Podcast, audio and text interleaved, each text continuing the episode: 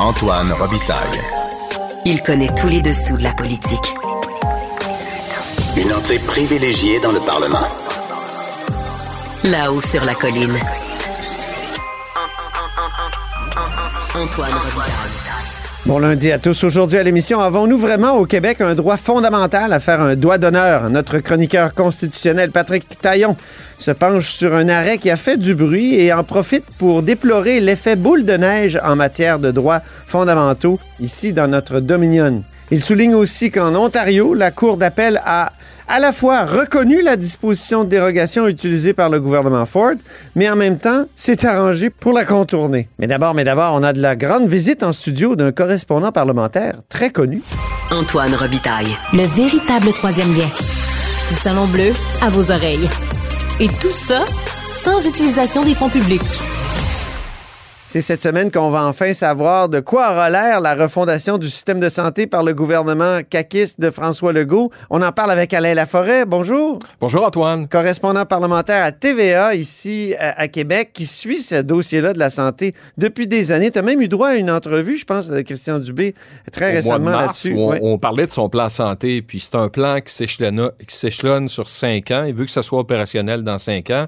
Puis lentement, mais sûrement, vous avez vu les images, là, il prépare son casse-tête. Puis une des grosses pièces du casse-tête, c'est le fameux Santé Québec. Oui. Ça sera déposé mercredi agence, hein? ou jeudi, une agence de santé avec, et là j'utilise l'expression, 6, 7 à 8 Top Gun issus du euh, milieu des ah, affaires. Ça, ça fait mal aux oreilles de, ouais, de mon oncle 101. C'est ce qu'a utilisé le terme utilisé par Christian Dubé. Ce qu'il veut, au fond, c'est que ce soit des gestionnaires qui s'occupent de l'opérationnalisation du réseau de la santé. Et ça, ça va faire en sorte. Mais là, il faudra voir s'il y aura outrage au Parlement parce que déjà, on sent que les oppositions sont pas très heureuses de par les fuites qu'il y a eu au cours euh, de la journée de lundi. Énormément d'informations sur beaucoup, le projet de loi beaucoup. dans la presse ce matin. Ouais. Nous, on en avait aussi un peu. Ouais, on avait pas mal une idée de ce qui s'en venait, mais pas dans le fin détail, parce qu'évidemment, il y a toujours risque euh, d'outrage au Parlement. Mais les- Christian Dubé et François Legault euh, préparent ce terrain-là là, depuis euh, plusieurs mois, voire une année,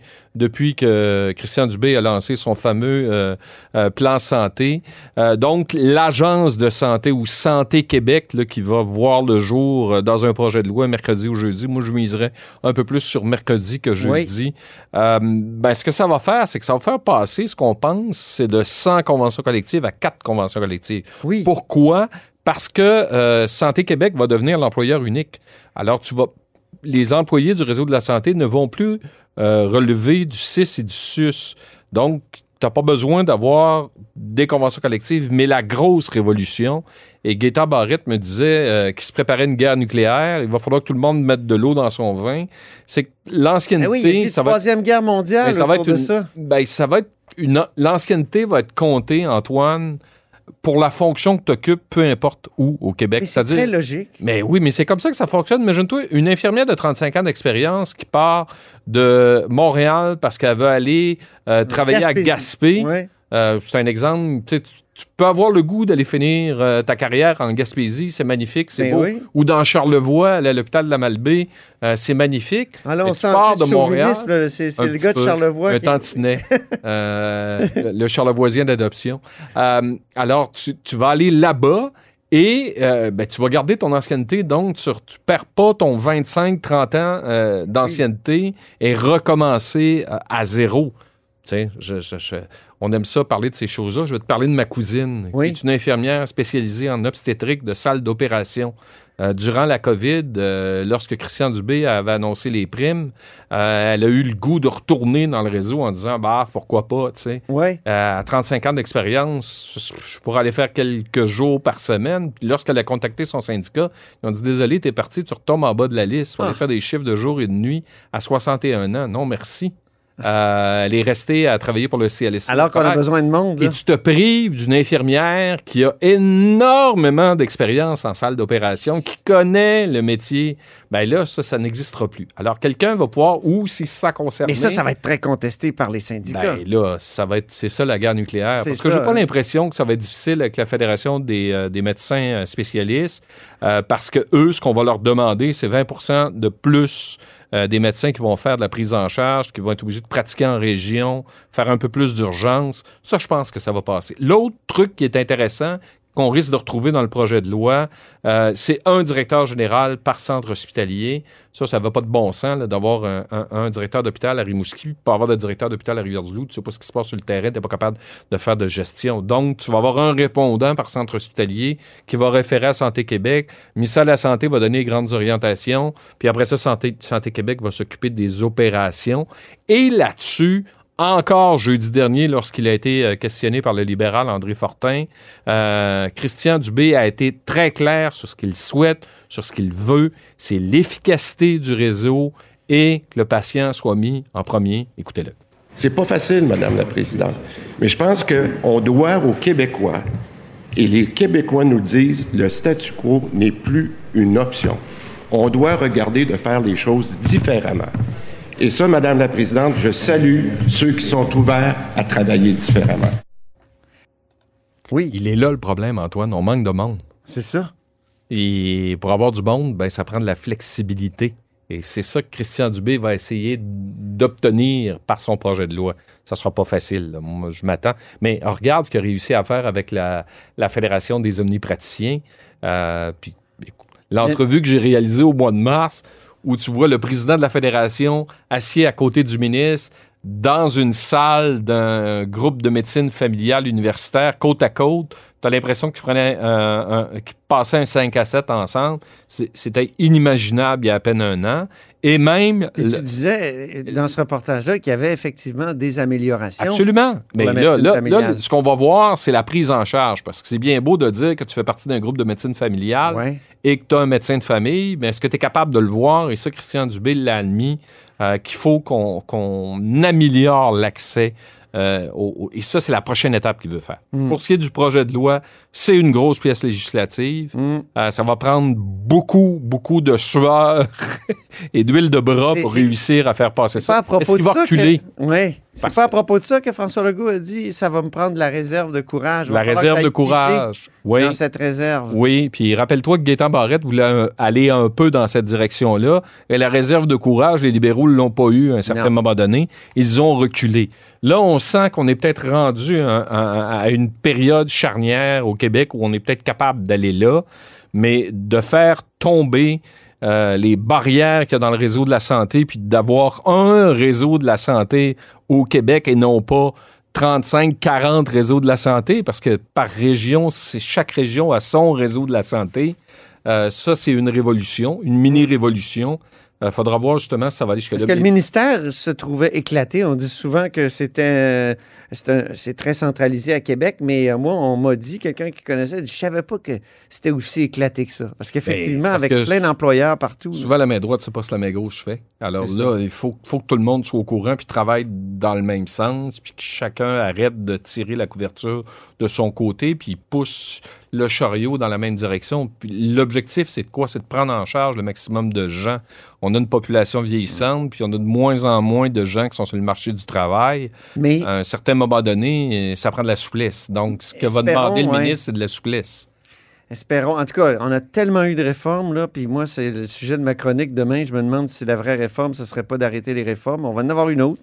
Ben, il y a Euh, eu la et je réforme regardais- Rochon. Et là, mais je regardais la réforme de Marc-Yvan Côté. On commençait par le vieillissement de la population, nécessité à ce moment-là la première de ligne. décentraliser. Oui. Et là, c'était la création des régies régionales où le citoyen était au cœur de cette affaire-là, qui prenait ses décisions pour la santé. Ça a été aboli. Les CLSC, la première ligne, Ouais. ça n'a jamais fonctionné, ou très peu, les CLSC. Peut-être parce qu'on n'a pas assez investi. On n'a pas investi, Mais pas assez de monde. Tu sais, réforme Marc-Yvan Côté, réforme Rochon, réforme, euh, après ça, euh, euh, Couillard, qui a aboli les, les régies régionales pour les transformer en agences, Mhm. En écho à la fameuse, euh, la fameuse euh, commission Claire qui avait suggéré qu'on fasse, qu'on va faire avec la réforme du B. Mais là, il y avait Castonguay, plusieurs agences. Castonguay a dit d'aller dans cette direction-là. Oui. La fille de M. Castonguay a dit d'aller dans cette Donc direction-là. peut-être qu'on fait enfin ce que plusieurs commissions ont dit? Mais est-ce qu'il va y avoir de la résistance? Parce que c'est un peu ça. Puis d'ailleurs, aujourd'hui, Oui. il est arrivé autre chose. Parce que le Conseil du Trésor est arrivé avec une troisième offre qu'il fait à l'ensemble de ses employés. Évidemment, on n'a pas donné les chiffres. Rappelle-toi, lorsqu'on a déposé en décembre, il y a eu de la résistance. On n'était pas au coût de la vie. On, on demandait Oui. 9 On a bonifié l'offre en janvier. Et ce lundi, une troisième offre. Ce qui est intéressant, entre autres pour Christian Dubé, Christian Dubé me l'a dit. Lui a demandé des choses à Seigneur Lebel. Il, il- il joue le rôle du bon cop.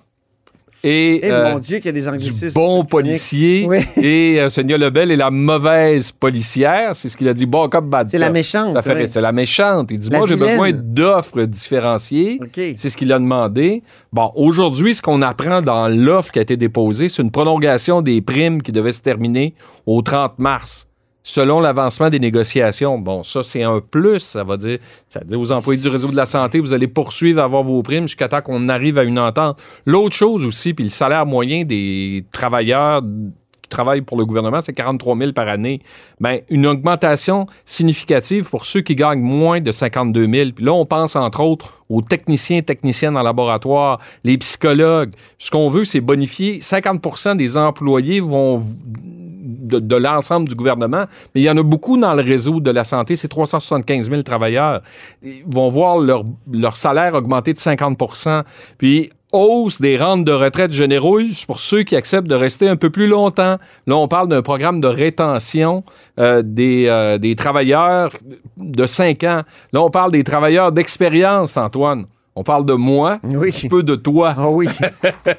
les travailleurs d'expérience. C'est ça qu'on veut les retenir. Ce qui est intéressant, c'est que tes deux sujets, la réforme du B, puis L'offre d'aujourd'hui. c'est très lié. Ben, c'est lié parce que Christian Dubé l'a toujours dit, j'ai besoin d'une entente pour pouvoir faire avancer mon plan santé, pour faire aboutir Santé Québec. Puis les syndicats, ben, ils prennent acte. Puis là, on va voir les, le Front commun comment ils vont réagir parce que à la dernière négociation, ils ont négocié indépendamment. Là, on a un Front commun. Bon, maintenant, on verra comment va Hmm. Oui, réagir la FTQ, la CSN, la Fédération des infirmières et Pour qui les offres différenciées, c'est inacceptable. ils veulent pas. Rappelle-toi, ils ont demandé, euh, le gouvernement a demandé d'aller s'installer pour- dans des forums pour discuter. Ils ne se sont pas présentés. Alors Mm. que ce que Christian Dubé ne cesse de dire, c'est que c'est la FIC qui leur a demandé de faire ça pour voir comment on peut s'orienter. Eux, ils veulent des négociations conventionnelles avec les tables sectorielles. Et si vous voulez vous amuser, là, si vous l'avez jamais vu, allez voir l'organigramme de, de, de négociation du Conseil du Trésor. là. Écoute, c'est hallucinant. là. Ça, C'est. C'était peurant là, comme, comme organigramme. Il y a moyen de mener fonctionne. une guerre, euh, Ben, une troisième guerre mondiale là-dedans. Il y a moyen Pour de reprendre se- l'expression il y a de moyen de Gaétan se perdre dans les virgules, les points-virgules et les deux points. Merci infiniment, Alain Laforêt, pour être revenu À suivre. à, à la haut sur la colline. On aime ça, ça va brasser. On avait l'impression un peu d'être à Caucus, Cette semaine à Caucus? Ben oui. cette célèbre émission de ma Ah, TV. On s'ennuie de ça. Ben oui, Ouais. que On s'est- t'animais dans le temps. on s'est fait un bon caucus. oui, j'étais chroniqueur, merci. Oh. Merci beaucoup Alain Laforêt, qui est correspondant parlementaire à TVA, ici sur la colline.